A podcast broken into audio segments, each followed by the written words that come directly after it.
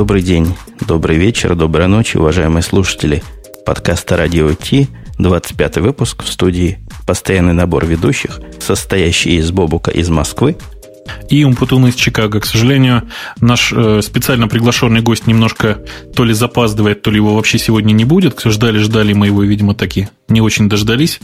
Ну, ничего страшного, по крайней мере, этот э, гость точно не пропадет навсегда, потому что деваться ему некуда, компания Microsoft большая, и мы его найдем в любом случае. Отсутствие гостя накладывает некий отпечаток особенный на сегодняшнее наше шоу. Дело в том, что часть тем была подобрана под гостя, и оставшееся количество тем может на полноценный, полнодлинный выпуск не хватить. Это одна сторона монеты. А вторая сторона монеты то, что мы в будний день записываем. И у меня ровным счетом через 54 минуты состоится совещание. Так что длительность этого выпуска физически будет ограничена вот таким вот временным пределом. Ну, я думаю, что ничего страшного, все важные темы мы обсудим. А, кстати, сейчас я вот смотрю на цифру шоу номер 25 и понимаю, что мы с тобой минимум на 24 часа, то есть ровно на сутки уже наговорили. Я думаю, даже на больше, если посчитать, сколько вырезано и безжалостно брошено в корзину, то там будет ого-го и, еще больше. Но возвращаясь ближе к темам, помня о том, что у нас времени почти в обрез, начнем с мелочи, но с приятной мелочи. VMware Fusion Beta 2 выпустилась. Ты меня на эту тему навел, и, видимо, ты имеешь пара добрых слов сказать по этому поводу. Там на самом деле ничего такого сверхъестественного, сверхинтересного нет. Самая главная фича, которая появилась, это бета-поддержка э, DirectX и вообще аппаратное ускорение графики. Э, фича очень интересная, очень перспективная, хотя большая часть э, людей, которые пользуются Mac OS X, э, рассматривают ее скорее как способ подвинуть компанию Parallels для того, чтобы заставить их реализовать это же самое. Понятно, что сейчас набор аппаратной графики, который он поддерживает, который он эмулирует, скорее, скажем так, Fusion, немножко ограничен. Ограничен он набором того, что есть в наборе драйверов DirectX 8.1, э, если я не ошибаюсь. Это достаточно старые игры. Тем не менее, очень эффектно смотрится, когда эмуляция, то есть виртуальная машина, поддерживает аппаратную графику. А ты это дело видел, кроме как в демонстражках, что оно в самом деле работает? Да, да, да. Я попробовал погонять тот самый первый Max Payne, который, э, господи, если мне не изменяет память, 99-го, что ли, года или там 2000-го. Очень эффектно действительно смотрится, и при этом ну, чувствуется, что это эмуляция, но, скорее всего, это связано скорее вот с э, производительностью процессора, нежели с производительностью видео. А я как раз меньше всего смотрел в этой бетте на, на, на сторону DirectX и всей этой игровой индустрии, эмуляции 3D-графики. Меня это как-то не особо интересует, да и Windows я там ставить не собираюсь. А вот что мне понравилось, понравилась мне одна вещь, и вторая не понравилась. Во-первых, у них возникла странная проблема, которой в бете первой не было. Вместе с запущенным параллельсом теперь VMware практически не работает. То есть работает, но клавиатура отключена целиком и полностью. Я не знаю, чья это вина, то ли новой версии Parallels, то ли новой версии VMware, но вот такой медицинский факт. А второй положительный, конечно, несомненно факт, то, что можно запускать больше, чем одну виртуальную машину VMware – Fusion в этом. В прошлый раз вторая просто не запускалась. Да, и э, действительно возможность запустить несколько виртуальных параллельных машин очень удобно, тем более, что одну можно просто приостановить, нажать на паузу. Но при этом все-таки количество памяти, которое она потребляет, мне очень не нравится. Я чрезвычайно угнетен. Чувствую, что мне надо добавить еще хотя бы там 3-4 гигабайта для того, чтобы две операционных системы комфортно работали друг с другом. А где у тебя такой компьютер, куда 3-4 гигабайта в Mac вот, можно добавить? понимаешь, в этом и проблема, что на Mac, к сожалению, вот верхний предел здесь 3 гигабайта, и больше уже все, больше никуда. У меня еще хуже, у меня, по-моему, 2 гигабайта в MacBook может быть. Это ты с iMac, да, у тебя? Да, у меня iMac настольный, в нем, конечно, 3 гигабайта верхушка. Ну вот как раз в сторону, отходя от VMware, но продолжая в сторону открытых решений и компаний, которые условно относятся к открытому программному обеспечению, тут Sun высказал инициативу стать спонсором э, FSF. Ну, в общем, сам давно уже двигается в этом направлении, мне кажется. Они очень э, как-то активно участвуют в этом бардаке под названием Free Software э, вообще как, как таковом. Тут они, видимо, решили, что самый правильный способ решить все проблемы Free Software – это, собственно, возглавить все это направление целиком.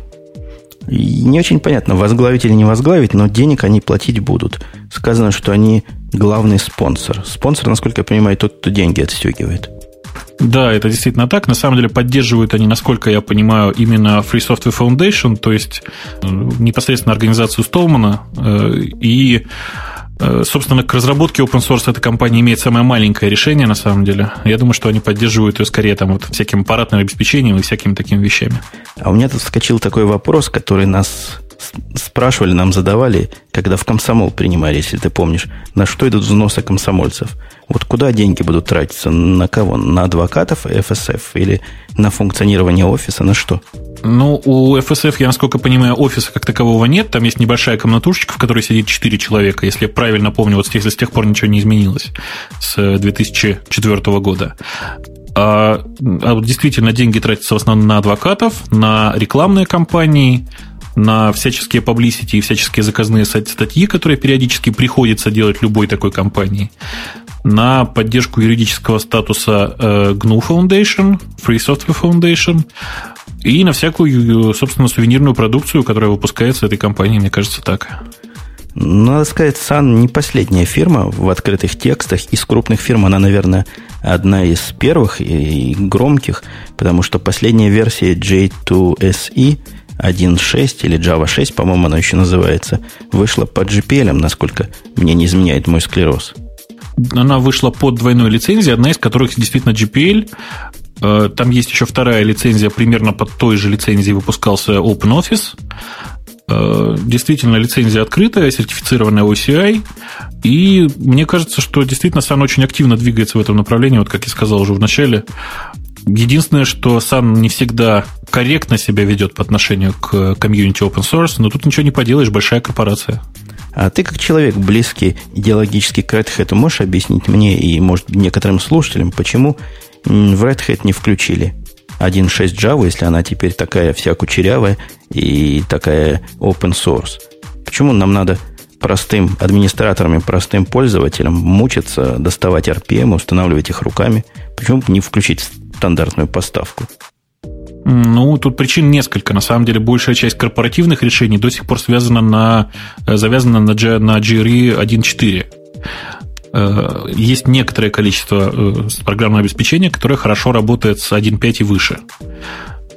Поэтому включать в поставку ту, тот релиз, который будет конфликтовать с какими-то крупными корпоративными решениями, мне кажется довольно э, сомнительным. Тем не менее, насколько я понимаю, в следующем релизе э, Red Hat Linux, вот такого официального коммерческого, там уже, скорее всего, будет э, собран, э, собственно, вот этот самый шестая версия Java 1.6. Я очень надеюсь, что быстрее она, конечно, появится в седьмом релизе Fedora, который уже, в общем, не за горами. А в остальном, я не знаю, мне кажется, что здесь с лицензией уже все в порядке. Э, вопрос скорее в объеме работы, который нужно проделать для того, чтобы грамотно из исходных текстов собрать пакет, необходимый для, собственно, дистрибьюшена. Ну, будем надеяться, что появится это дело, оптимизированное, заточенное под конкретную платформу, потому что самому ставить это, конечно, небольшая головная боль, но действие совершенно излишнее в правильных дистрибутивах. И продолжая по поводу открытых исходных текстов и переходя в более другую сторону – Тут наше с тобой внимание, внимание всего мирового open source общества привлекло, э, привлекли последние наезды Балмера и ответные реакции комьюнити на это дело. Я, честно говоря, это письмо, что называется, не осилил, э, да, потому да что тут одна страничка. Я понимаю, я просто вот его пробежал, я, я не понимаю, о чем это, честно скажу. То есть я не понимаю, э, насколько это официально, насколько это вообще, ну, насколько это действительно на самом деле существует. Потому что я не нашел вот на этой страничке ни одного указания на то, что это действительно письмо Балмера. Нет, подождите, мы говорим о разных вещах, видимо. Я рассказываю по поводу письма, которое написали некоторые линуксоиды вот этому самому Балмеру в ответ на его публичные наезды на Linux. Я понял, о чем ты говоришь, да. И дело в том, что я просто тут на днях в сети видел уже, я очень надеюсь, что это фейки, якобы открытый, открытый ответ на открытое письмо. Понятно. Нет, э, открытое письмо, да, Стиву Балмеру мне не кажется настолько широким явлением, как ты говоришь, потому что, ну, это очередное письмо в Microsoft, собранное там с десятками, там, с тысячами, наверное, подписей уже от разных э, людей. Ну, действительно, оно ничего с собой такого э, судьбоносного и концептуального не представляет, но шума наделало немало. Все средства информации, так или иначе, open source и Linux освещающие, дали пару слов про это дело, и поэтому мы не применули тоже включить эту тему в наш с тобой разговор. А, в общем, суть-то проста.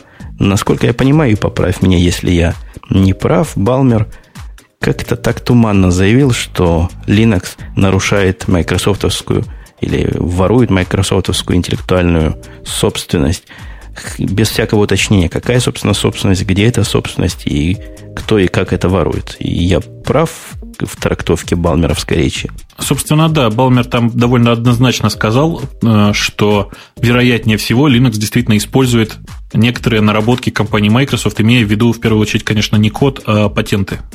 Что сразу в голову приходит, вот этот File Allocation Table FAT16, это патентованная Microsoft там штука, и в Linux она как-то есть. Э, нет, это на самом деле история с FAT32, если я правильно помню, вот черт, как не хватает специалистов из Microsoft, да? Если я правильно помню историю с FAT16, FAT32, там все гораздо проще. Там э, лицензия нужна только на использование ее в физических устройствах.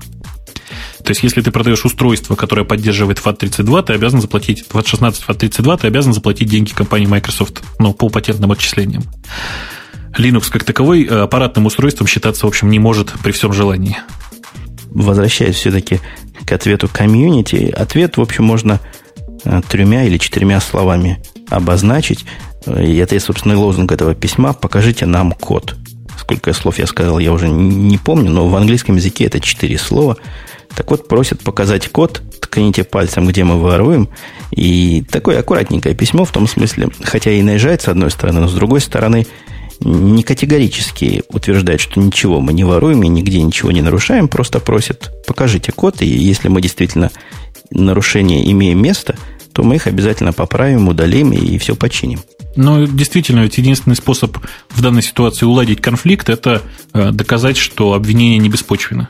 Да, но тут вопрос, если действительно имеет конфликт место, и действительно Microsoft хочет взяться за это серьезно. А есть ли желание у Microsoft этот конфликт улаживать? Но это, пожалуй, вопрос не к тебе и вопрос не ко мне, а вопрос к нашему отсутствующему собеседнику, которого мы, видимо, все-таки затащим и зададим ему этот вопрос в лицо. Я очень надеюсь, что никуда он не денется. Еще раз повторюсь, в конце концов, ну, должна была компания Microsoft как-то ответить. А то мы вот как-то так нехорошо все время о ней отзываемся, не самым лучшим образом. Кстати, так попытавшись немножко сменить тему, несмотря на то, что в, рамках остаюсь э, все, все-таки программ с открытыми исходными текстами, сегодня была конференция Э, господи, кто же у нас вице-премьер Медведев? Я не знаю, ты в курсе, не в курсе? Э, я слышал о, на, о сборе подписей по поводу того, какую, какую очередную глупость у него спросить всем миром. Э, да, это, естественно, было просто такое замечательное шоу, но один из вопросов, который прозвучал, был очень даже серьезным насчет отношения правительства к программам с, исходными, с открытыми исходными текстами. Конечно же, Медведев там наговорил кучу совершенно глупостей, и слушать это серьезно было совершенно невозможно, но факт остается фактом. Это, по-моему, первый раз на моей памяти, когда по телевидению э, какое-то крупное, э, довольно известное должностное лицо произнесло слово Linux. Было сказано о том, что существует много разных операционных систем с открытыми исходными текстами, в частности, вот, например, Linux или еще что-нибудь. Я, конечно, хорошо понимаю, что это в первую очередь, наверное, пресс-служба поработала за него. Но даже вот несмотря на это, чувствуется, что Linux как-то двигается вперед, и в том числе в направлении, скажем так, государства. Как-то я сбился с того, на какую тему мы с этой перешли, и на какую тему мы пытаемся перейти дальше. Предлагаю тронуть немножко мелкости. Есть у нас пара забавных мелкостей. Да, у нас действительно пара ровно тем. Э, я думаю, что стоит рассказать про ту, которая под столем. Да-да-да, замечательная тема. Я так, насколько я понимаю, появилась новая компания, которая предлагает тоже типа двойной лицензии, позволяет вам завести свободный аккаунт, загрузить программное обеспечение специальное, и в результате ваш iPod будет стучать на себя, ну, видимо, в том случае, когда его э, спионерили и пытаются синхронизировать злоумышленники на каком-то удаленном компьютере. Да, на самом деле не только iPod, э, но еще и, если я правильно помню, э, любой флеш-девайс, цифровую камеру, в общем, все, что изображает из себя Mass Storage Device. Вот так. А, тут, тут вообще подробностей технических нет. Куда они зашивают эту программу стучало? В автостарт. В старт самого флеш-девайса? Да, когда ты вставляешь флеш-девайс, э, она находит на нем авто, автоэкзек, автостарт, собственно, и запускает его. Работает это, насколько я понимаю, под Windows и под Mac. Интересная идея. Вообще идея, конечно, правильная. Хотя, мне кажется, сторонники privacy тут спрыгнут на коня и начнут кричать «за нами опять следят». Да ради бога, следят на самом деле не за нами, а за тем устройством, которое мы используем. Да, может быть, ты добровольно сообщаешь о себе какую-то информацию. С другой стороны, ты имеешь некоторую гарантию, что человек, который не знает об этой программе, воспользуется ворованным устройством, и ты его обнаружишь и, может быть, даже вернешь.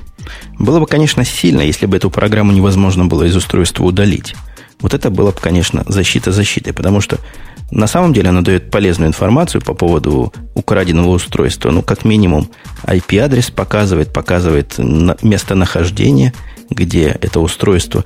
Сомнительную вообще информацию разную про компьютер, на котором это устройство бежит, как то юзернейм, компьютернейм, ISP-провайдер, внутренний IP-адрес. Вот, вот эти детали меня как раз вызывают некое сомнение в законности такого рода информации и передачи ее.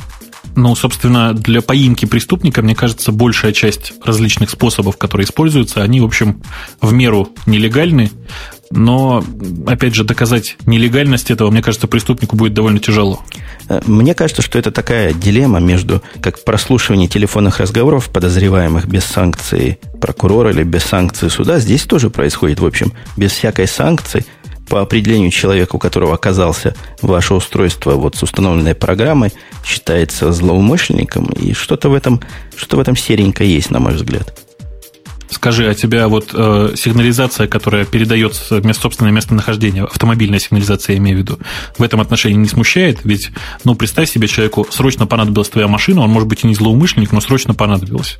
Он в нее сел, куда-то уехал, а она передала данные о том, где он находится. Мне кажется, граница здесь зыбкая, но граница есть. Если бы вот это устройство передало информацию, необходимую для нахождения, как то географическое, э, географический location, public IP-адрес, я бы не имел ничего против. Но оно передает различные такие дополнительные данные, как то имя компьютера, username.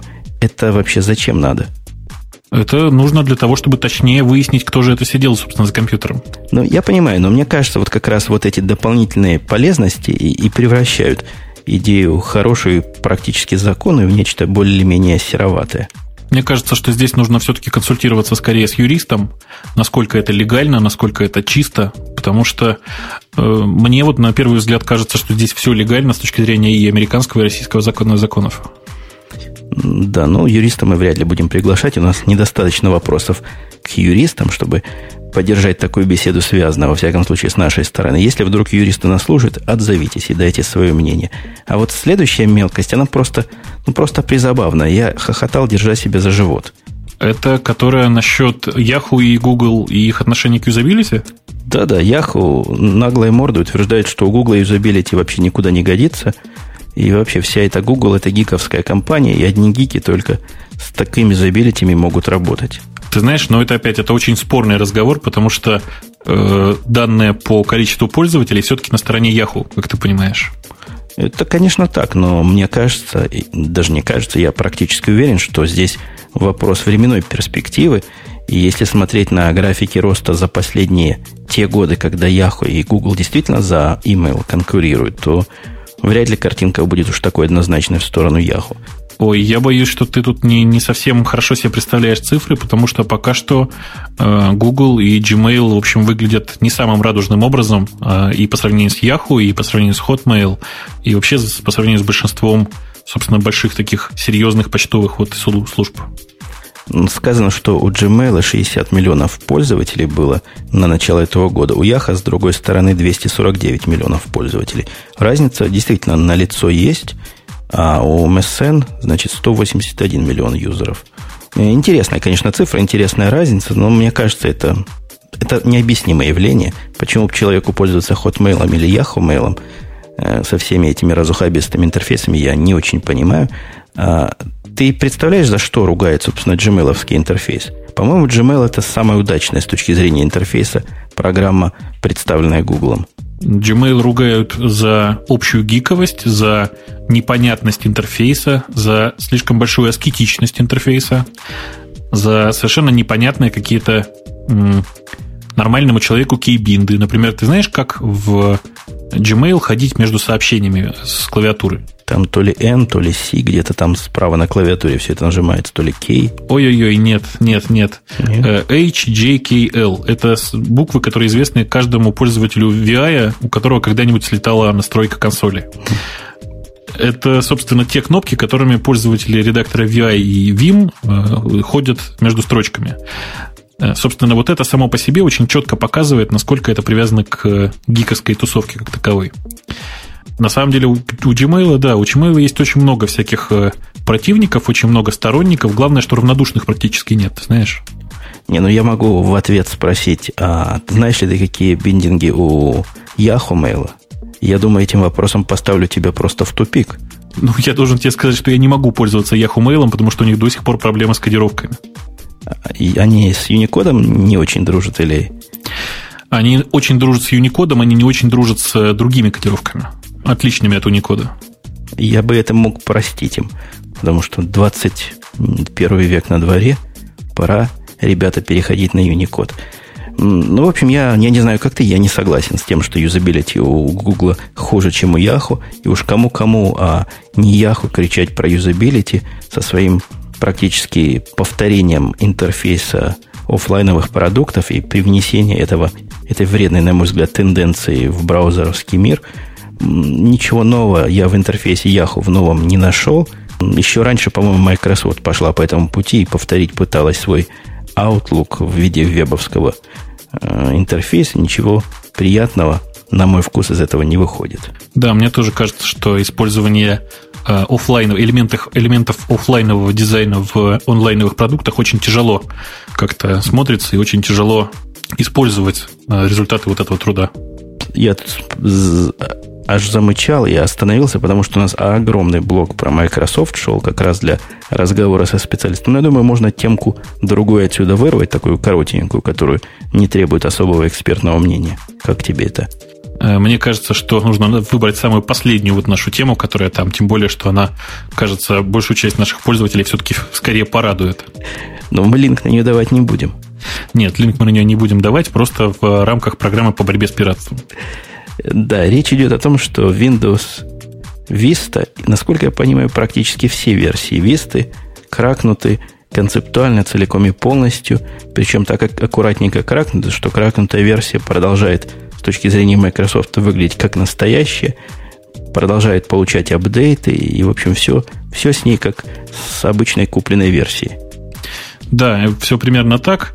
Э, действительно появился наконец-то первый настоящий такой серьезный крак. Название у него совершенно страшное. Он называется биосимулятор, точнее Biosimulation Toolkit. Э, собственно, похоже, что это как раз некоторое средство, которое позволяет обмануть Висту и сказать ей, что, э, собственно, версия BIOS у тебя такая-то, и, версия, и номер процессора у тебя такой-то, э, и с этим самым обмануть вот эту самую привязку к OEM-дистрибьюторам. Хорошая, кстати, мысль и правильное направление мысли. К сожалению, они умеют э, делать этот BIOS только для x86 процессоров. Насколько я понимаю, это означает, что AMD работать не будет таким образом. Но пока что в этом ничего страшного нет. Все-таки не так много AMD-шных машин. Тем более, что я не, думаю, не так много пользователей AMD процессоров, которые хотели бы взломать Vista. Вот этот линк, который мы вам не дадим, где рассказывается, как это произвести и где взять программу, он полон восторженными комментариями пользователей, которые открыли таким образом и самую продвинутую, как она называется, Universal Ultimate Edition и другие Edition, и просто делятся своей неподкупной радостью буквально. Там есть, конечно, чему порадоваться, потому что это экономия практически 450, э, да, я неправильно, неправильно же говорю долларов. 450 э, долларов – это хорошая цифра, на это можно, в общем, два дня просидеть в довольно приличном ресторане. Да, и под заголовок этой статьи, что Microsoft, Microsoft теперь заполучила целый комплекс проблем, тебе кажется, это такая серьезная проблема, которая не, не починит каким-нибудь апдейтом э, критическим – и закроет эту дыру, если это, конечно, дыра. Я думаю, что это дыра скорее идеологического характера, и ничего с ней не поделаешь.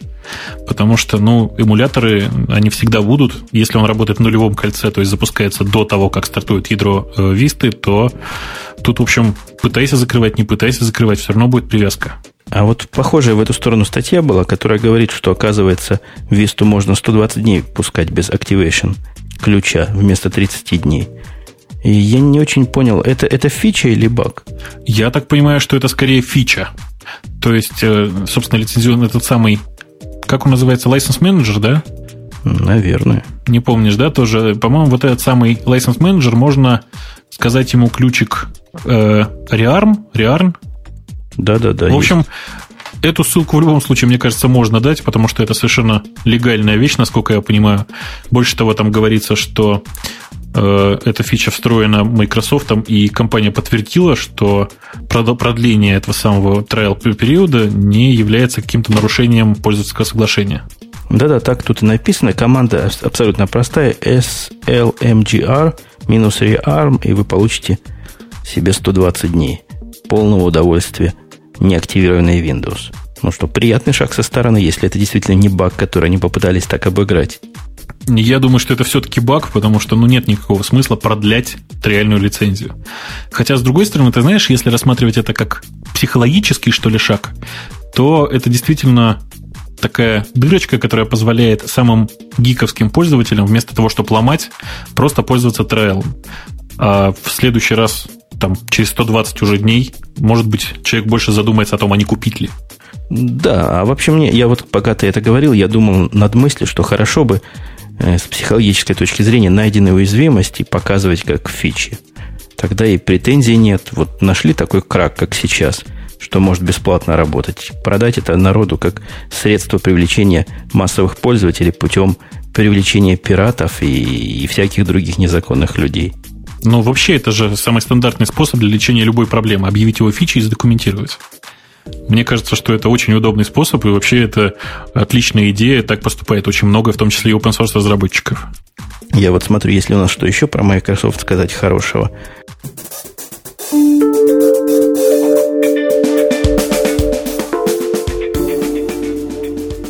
Теория и практика звукозаписи.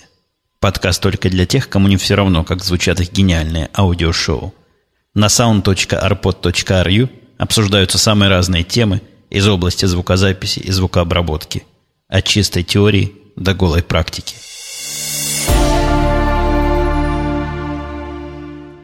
Пожалуй, мы оставим Microsoft на, на следующей дискуссии, когда будет кому ответить и вступиться за ее поруганную честь. А вот у нас есть по поводу Мака пара слов сказать. Такая длинная-длинная статья, но довольно забавная статья, в которых я нашел много узнаваемых для меня моментов. Звучала она правда по поводу перехода на Mac.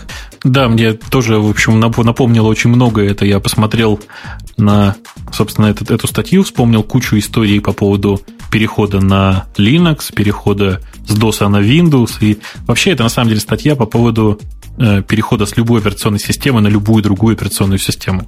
Это очень показательно, потому что по ошибке, видимо, или по невнимательности у нас в шоу-нотах оказалась еще одна тема, правда, по поводу перехода на Ubuntu.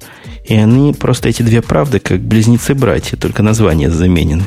Да, совершенно верно. Я говорю, вот это э, типовой такой случай, когда человеку нужно отказаться от своих старых привычек и набрать какие-то новые, всегда возникают одни и те же проблемы. Ну, я не могу не признать, что у Мака есть все-таки своя специфика. Так, например, пункт первый, который здесь сказан, что люди вас будут ну, прикалываться и даже где-то в чем-то презирать, узнавшись, что вы маковский юзер. Э, я никогда такого не слышал по поводу линоксовских юзеров. Ну, кто линоксовского юзера презрет, тот и дня не проживет. А по поводу маковского мне много раз говорили, а, ты на маке, это там, где способны нажать только одну кнопку на мышке. Да, я так понимаю, что это результат активного там 15-лет, 15-летнего э, опыта пользователей э, Microsoft, которые были с самого начала напиханы там двух, трех, десяти кнопочными мышами, не очень понятно, зачем все эти кнопки были нужны, но, тем не менее, нужно уже объявить один раз крупными буквами где-нибудь на сайте Apple.com о том, что да, и компания Apple, и непосредственно Mac OS X поддерживают любое количество кнопок на мыши, и все они функциональные, все работают. Ну, вот если просто с программистской точки зрения задуматься, то это просто поразительно и, с одной стороны, прекрасно, с другой стороны, что стандарт создания GUI просто требует возможности работать одной кнопкой. Это не значит, что большим количеством кнопок работать нельзя, но все, что вы можете сделать, можно сделать с одной кнопкой. Молодцы, по-моему, хорошо продумали в свое время. Э, я, насколько помню, это продумали не только они, точнее, не столько они, а это было разработано в лаборатории Xerox Park. Вот, кстати, по поводу продумали, не продумали, есть две гипотезы по поводу вступления вот в это маковское сообщество. Одна гипотеза, и вот эти люди, которые тебя начнут презирать, они уверены, что Mac это компьютер для домохозяек и, соответственно, для домохозяев. А другое сообщество в моем лице считает Mac компьютером для профессионалов. Это совершенно, по-моему, два не пересекающихся поля. И мне кажется, мнение мое и мнение вот тех других людей – следствие какой-то пропаганды той или иной. Мне кажется, что это не следствие пропаганды вовсе, а совершенно верное утверждение. Дело в том, что это действительно ноутбук или компьютер, который предназначен для домохозяек, то есть для тех, кому нужно, чтобы просто работал, например, там интернет, чтобы все работало и все было понятно, с одной стороны. А с другой стороны, для людей, которым неинтересно что-то настраивать, у которых просто все должно, ну, как-то как просто работать. Это совершенно четкая там, категория профессионалов. Э, очень хорошо это видно по, не знаю, по моему вот окружению. У меня э, достаточно много людей, которые используют MacOS как домашнюю систему. В первую очередь это Э, люди, которым нужно работать с фотографиями, например, которые кроме фотоаппарата ни, ни в чем не понимают. Это люди, которым интересна музыка, которые кроме музыки ни в чем не понимают, в компьютерах в том числе. Э, то есть вот категория вот таких людей, которые в нишах и которым неинтересно разбираться с компьютером. Это одна сторона. А вторая сторона – это ну, достаточно большое количество коллег, которые э, ходят с ноутбуками от Apple, все, в общем, по-моему, довольны. Тем более, что это очень имиджевый действительно продукт, потому что когда ты открываешь перед э, человеком ноутбук с этим самым замечательным яблочком, покусанным немножко на крышке, человек понимает, что, в общем, твой статус позволяет тебе купить дорогой, по общественному мнению, ноутбук э, и позволяет тебе не быть как все, в общем, делать так, как тебе удобно. Но вообще-то с любых точек зрения замечательное достижение, и с точки зрения психологии, создание вот этого э, закрытости и клубности, оно казалось бы, препятствует распространению широкому, с одной стороны, но с другой стороны, привносит этому всему делу какую-то элитарность. Вот не зря второй пункт звучит, что вы будете чувствовать себя как члены какого-то маленького, но элитного клуба. Да, и на самом деле мне это ощущение нравится, и я надеюсь, что этот, этот клуб со временем станет намного большим. По крайней мере, я очень активно к этому прикладываю все, все усилия. Ну, вообще нам, линоксовским пользователям, чувство клубности, оно не так уж и ново, потому что уж в Linux у нас такой уж маленький клуб, и так редко встретить таких же линуксоидов среди нормальных людей, что Mac по сравнению с ними, во всяком случае здесь, это широчайший клуб – и есть шанс встретить в совершенно неожиданных местах маководов, маколюбов, поговорить с ними, пообщаться. Так что это клуб не настолько мал, как, как это может казаться. Э, да, тем более, что действительно большая часть маковских пользователей это всякие, с одной стороны, программисты и технари, а с другой стороны, люди творческого характера, которым, ох, еще раз повторюсь, нужно, чтобы просто все работало. Э, следующим пунктом, который мне кажется немножко спорным, я не знаю, был ли у тебя опыт такого, такого подтверждения этого 0.3, о том, что люди будут вам помогать без всякой причины. Ну, у меня были, конечно, случаи, да. Есть э, э LiveJournalская комьюнити RUMAC, которая довольно активно помогает почти всем, кто обращается в хорошем тоне со словами «помогите, у меня здесь не работает». Да, я с этим согласен, но я не вижу никакого отличия между другими комьюнити. Например, убунтовская комьюнити тоже очень отзывчивая. Э, я просто пытаюсь сказать, что ничего уникального для маковского комьюнити здесь нет. Да, конечно. Здесь речь идет о противопоставлении э, Mac или там Linux или другого комьюнити, комьюнити пользователей Windows а никак не сравнение там с юниксовыми комьюнити. Остальные пункты, остальные два следующих пункта говорят о том, что вас будут гораздо меньше атаковать, и вы не будете знать практически, что такое вирусы. По поводу вот атаки, я бы, я не знаю, я бы перевел это другим образом. Вас будут э, меньше успешно атаковать. Но количество атак и количество атакующих, если вы выставляете свой компьютер голым изернетом наружу, будет, наверное, таким же, как и на всякую другую операционную систему и на всякий другой компьютер. Ну, в случае с Mac, я думаю, что оно будет даже несколько больше, чем атак на машины под управлением Windows, потому что э, понятно, что получить управление от Windows довольно тяжело, именно управление, то есть э, использование полноразмерно, скажем так. А получить управление от Mac достаточно легко, ну, в общем, достаточно подобрать, например, пароль от SSH, если сервис запущен, и получить ну, практически полноценную машину, с которой делаешь, что хочешь. А антивирус у тебя стоит на Маке? Ответь мне на такой интимный вопрос. Ох, к сожалению, нет. Почему, к сожалению? Ну, я пока не сталкивался с такой проблемой, чтобы у меня были какие-то э, вирусные заболевания. Ох, как звучит-то. И у меня есть купленный антивирус нортоновский, и он делает две замечательных функции. Знаете, как э, редактор V умеет бипать и текст портить, так вот и этот нортонский антивирус умеет загружать процессор либо на 70%, либо на 100%, когда он работает. Это единственная польза и единственный эффект, который я от него нашел за те дни, пока не снес. Ты знаешь, у меня в последнее время складывается ощущение, что пользователи, когда не видят активности от, от антивируса, то есть явного торможения, они думают, что он не работает. Я просто уже сталкивался с этим неоднократно. Э, кажется, все современные антивирусы просто жрут немеренное совершенно количество процессорного времени и памяти и всего, что только можно. Ну, согласитесь, такая утилитарная функция, как сохранение вашего компьютера чистым и шелковистым, не может занимать и не может становиться единственной задачей вашего компьютера. То есть в этом случае его еще проще отключить от сети, отключить от всего, и он тогда будет еще чище, и никакого антивируса не понадобится. Мне кажется, современные антивирусы периодически заменяют функции современных вирусов, то есть э, занимают компьютерное время Э, чем-то таким отличным от операций пользователя. Следующий пункт тоже забавный и смягченный немножко, по-моему. У вас будут некоторые проблемы с совместимостью, сказано очень мягенько так. Ну, я действительно думаю, что это некоторые небольшие проблемы. У тебя серьезные проблемы с совместимостью с э, офисными приложениями? Ну, как вам сказать? У меня проблем никаких совместимости с офисными приложениями нет, потому что я использую офисные приложения. Но если бы я использовал не офисные приложения, а, например, антураж, который можно приобрести, который, к слову говоря, работает не особо шустро на интеловской платформе, у меня бы были проблемы. И не только с совместимостью, но и с разным, со всяким. Проблемы есть между аутлуками, там он по-другому называется. Проблемы есть между вордами. В общем, есть ряд проблем. Ты знаешь, я проблем с Word не заметил, я им периодически пользуюсь, когда вот приспичит особенно.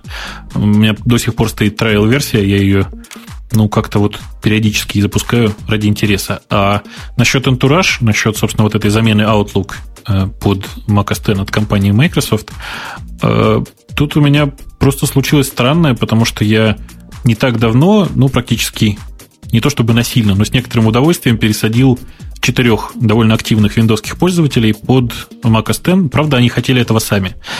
Э, все они пользуются вместо Outlook этим самым Entourage, и все говорят ну и то же, что Entourage под э, macOS, вне зависимости от того, что он работает под розетой, работает некоторым образом быстрее, чем э, последний Outlook под Windows. Ну, я вообще плохого мнения об этом антураже. Он на моем маке просто портит мне всю статистику работающих надежно программ. Время от времени появляется замечательное сообщение, которое никогда раньше не видел на своем компьютере. Сообщение самого антуража не хватает памяти. На, это на компьютере, у которого 8 гигабайт рама. Не хватает ему памяти, при этом памяти он не съедает.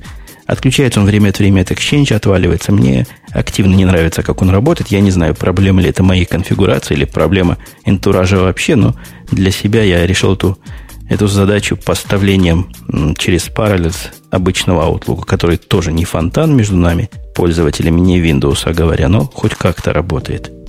Не знаю, я антуражем пользуюсь исключительно для того, чтобы посмотреть там расписание, которое хранится в корпоративном эксченже. Э, благо, что он у нас в компании используется очень не широко, в очень-очень редких случаях, в порядке исключения скорее даже. Поэтому мне, наверное, везет. У меня стоит Thunderbird. Я те там какие-то, не знаю, встречи, которые назначаются и присылаются из Outlook, импортирую в iCal, и у меня все отлично работает. А ты в курсе, что можно форвардировать аутлуковские заявки на митинги и ответы на митинги прямо в Google календарь. Он их прекрасно понимает и делает встречи, и все как большой себя ведет. Ты знаешь, я не очень э, как бы с тобой соглашусь. Я не уверен, что он ведет себя достаточно хорошо, потому что периодически встречаются пользователи какого-нибудь Outlook 6, который присылает invitation в кодировке 1251. Собственно, вот эта самая замечательная программа пересылает его в Google календарь, а там это все как-то портится, знаешь, по кодировкам. Вот если в Unicode, то все хорошо, действительно. Кроме того, есть такая странная проблема. Дело в том, что я не уверен, что скажем, руководство моей компании одобрит идею э, какие-то официальные документы пересылать через Google. Да, руководство моей компании тоже не было в восторге, но это был такой эксперимент. Я, по-моему, даже случайно провел, пересылая какой-то mail на свой гугловский аккаунт. С удивлением увидел, что встреча туда добавилась. Следующим пунктом они утверждают, ну это просто смехотворно, интернет у вас будет такой же, ну понятно, интернет останется такой же. Особенно если вы в Windows в своем использовали Firefox, то такой же Firefox у вас есть и, и в OS X – а если вы в Linux использовали, как называется вот этот линоксовский в KDE, con, con, con что? Conqueror. Да, вот если вот, вот эту штуку использовали в Linux, то Safari тоже, наверное, покажется вам а, знакомым. Ну, я не думаю, что Safari сильно похож по внешнему виду, он скорее похож по рендерингу. Это есть, да, действительно очень похоже. Тут много всякого разного, их тут сколько еще? Еще с десяток другой, выбери какой-нибудь такой, какой тебе нравится и начнем с этой темы двигаться в другую сторону. Я думаю, что нам с тобой проще просто посмотреть, посмотреть на последнюю строчку. Там написано, что ты по-прежнему хорошо будешь общаться внутри э, Windows сети. Ты не встречал проблем с работой с э, Windows сетями? Ну, я, честно скажу, не знаю, не пробовал. То есть ты никогда не пробовал с э, машиной под управлением Mac OS X э, получить доступ к какой-нибудь э, Samba Share? Да? Ну, то, что я всегда делаю, когда мне нужно Windows дружить с чем-то другим, я этот Windows заставляю общаться так, как тем другим полезно. То есть либо по FTP, либо по SSH класть файлы туда. Но виндовсовские проблемы я и не пытаюсь решить. Ага, ну на самом деле у меня просто было, была пара проблем небольших с тем, чтобы Э, так сказать, осознать, как же это все в Mac OS X устроено, но проблема именно в осознании, потому что во всем остальном они действительно достаточно хорошо работают, тем более в хорошо организованной сети. А там не так, как в Linux, например, SMBFS монтируешь, и, и, все, и все проблемы решены. Ну, ты же понимаешь, что открывать консоль в случае с Mac OS X это все-таки немножко неприлично, и как-то правильнее все это сделать совсем по-другому, открыть Finder, зайти в э, пункт, как бы это сказать по-русски, переход, выбрать там подключиться к серверу. Да. Дальше, в общем, все произойдет автоматически. По-моему, пишет там SMB двоеточие, я бы написал SMB двоеточие слэш-слэш адрес и вперед. Вот это потому, что мы с тобой компьютерные гики. Нормальные люди слов SMB двоеточие слэш-слэш не знают. Я проверял. Ну, будет работать SMB слэш-слэш-то? Будет. Именно так и работает. Замечательно. Переходя к следующей теме, она меня раздражает. Вот я тебе скажу честно, она меня раздражает. BitTorrent, видите ли, вышел из подполья, и, и во что он зашел? Он зашел в глубокий Windows. Мне очень нравится твоя формулировка. Я не очень понимаю, что такое в глубокий Windows. Э, да, действительно, сайт BitTorrent очень сильно обновился. Э, ни с того ни с сего вдруг там произошли какие-то резкие изменения. Если я правильно понимаю, то, собственно, Брэм Коэн решил наконец-то легализоваться и очистить имя BitTorrent, э, как, который сейчас выглядит как действительно как один из главных пиратских, скажем так, протоколов для получения пиратского медиаконтента. Э, собственно, на сайте BitTorrent теперь открылся ну, практически магазин по продаже ТВ-шоу и фильмов. Скорее бы назвал это по лизингу, по прокату ТВ-шоу и фильмов. Тут странные довольно условия. Я пытался понять, могу ли я у них что-нибудь посмотреть, пока я не понял, что посмотреть я в принципе ничего не могу, потому что все тут защищено DRM от Microsoft. Но если я не ошибаюсь, и мне кажется, я не ошибаюсь, фильм вы не покупаете, а берете в прокат за небольшие относительно деньги – и после того, как вы фильм этот начали смотреть, вы его можете еще посмотреть сколько хотите раз в течение 24 часов. После этого он играть не будет или исчезнет. Ну, в общем, прокатная модель сработает. Да, это совершенно верно. Это действительно совершенно прокатная модель. Она касается, собственно, ТВ-шоу, музыки и фильмов. Э, там же, собственно говоря, на этом же сайте теперь раздаются и всевозможные разные игры. Они и раньше там раздавались, но раньше это было не совсем легально, и раздавались в основном триальные версии. Сейчас раздаются не только триальные версии, но и старые просто игры, э, которые были отданы, видимо, ну, на растерзание, что ли, я не знаю. Э, я просто нашел там пару довольно старых, но довольно неплохих игр. Но понятно, что все это тоже только под Windows, и не совсем понятно, зачем это, зачем это все нужно. Это особенно обидно, помня об истории BitTorrent, протокол, по-моему, открытый протокол, во всяком случае, публично известно, как оно работает. Официальный клиент BitTorrent был кроссплатформенный, и тут вот такой вот плюх в сторону не не виндовсовских пользователей. Я, конечно, могу понять авторов. Им, конечно, хочется 90% рынка покрыть, а не 10 оставшихся. Но, тем не менее, обидно. Обидно на это смотреть. Э, ты знаешь, я думаю, что все еще исправится, потому что сайт только-только вот открылся. Собственно, в статье указывается, что Брэм Коэн э, тоже не очень рад необходимости использовать DRM. Я думаю, что как-нибудь со временем они договорятся, если продажи хоть как-то пойдут. А я думаю, что они пойдут хотя бы потому, что это просто BitTorrent уже достаточно раскрученная торговая марка. Опять же, нашел я пару тут статей, в которых написано, что Брэм обещает, что разработка клиента официального не прекратится, и он по-прежнему будет мультиплатформенный. Собственно, это главное, что меня всегда интересовало. Все остальное, ну, как-то не важно, потому что к сайту BitTorrent э, протокол BitTorrent и биторрентские клиенты не привязаны вообще никак. Тут время наше стремительно истекает, но я не могу не помянуть к этому, к этому, к этой телевизионной прокатной и, и киношной теме еще одну околостоящую новость по поводу Joost'а. Слышал ты это слово Joost? Да, я, собственно, новости то слышал. К сожалению, э, исключительно слышал, потому что посмотреть не смог, не дали приглашения. Joost, насколько я понимаю, это реинкарнация проекта Венеция, проекта, который ведут э, авторы и разработчики Skype, а до этого Kazaa, по-моему, они придумали, да? Да-да-да. И вот теперь это их новый проект. И этот проект, по слухам, говорят, что-то что-то офигительное с точки зрения интерфейса, с точки зрения качества картинки на всем, что не является 30-дюймовым телевизором, оно смотрится прекрасно. Мы, к сожалению, можем об этом судить только с чужих слов пока. И я тоже попытался за, зарегистрироваться и запросить себе юзера, но пока никаких приглашений мне никто не выслал. Хотя есть, есть вариант, что ну, там сложный вариант, но, возможно, я в скорости получу такое приглашение э, левым путем, и тогда смогу из первых рук рассказать, каким образом это все выглядит. Собственно, да, я тоже посмотрел его из-за плеча один раз, а после этого попытался зарегистрироваться, подписался на приглашение. Вот, кстати, пользуясь, что называется, служебным положением, очень хочется сказать, дорогие друзья, если у вас есть э, инвайт в Just, пришлите нам его, пожалуйста. Мы, в общем, э, будем чрезвычайно рады обозреть это в следующем выпуске. К вашему удовольствию. Э, мы как-то не сказали, что это Just, это Венеция, и это все IP-телевидение, которое по P2P технологии работает, то есть не тянет все эти стримы жуткие и огромные с какого-то центрального места, как это сделано в YouTube и в Google, а берет кусочек от того пользователя, кусочек от всего пользователя. И, в общем, мне кажется, моделью перспективной и очень интересной. Да, модель очень интересная, качество действительно очень неплохое, э, во многом, правда, связанное с качеством источника, собственной информации. Понятно, что большая часть контента там сейчас пока это в основном музыкальные клипы и всякие околомузыкальные композиции, но обещают, что будет контент просто всех направлений, и вообще они собираются... Собственно, у них в рекламке замечательно написано, так же, как Skype вытеснил простую телефонию, мы хотим теперь вытеснить и телевидение. Хорошее, благое намерение, пусть вытесняют телевидение, лишь бы мои любимые сериалы не исчезли. У меня остается ровно одна минута до начала совещания, а мне за эту минуту еще надо запустить параллельс и посмотреть, собственно, куда мне звонить. Поэтому я предлагаю вот так резко из места в карьер попрощаться.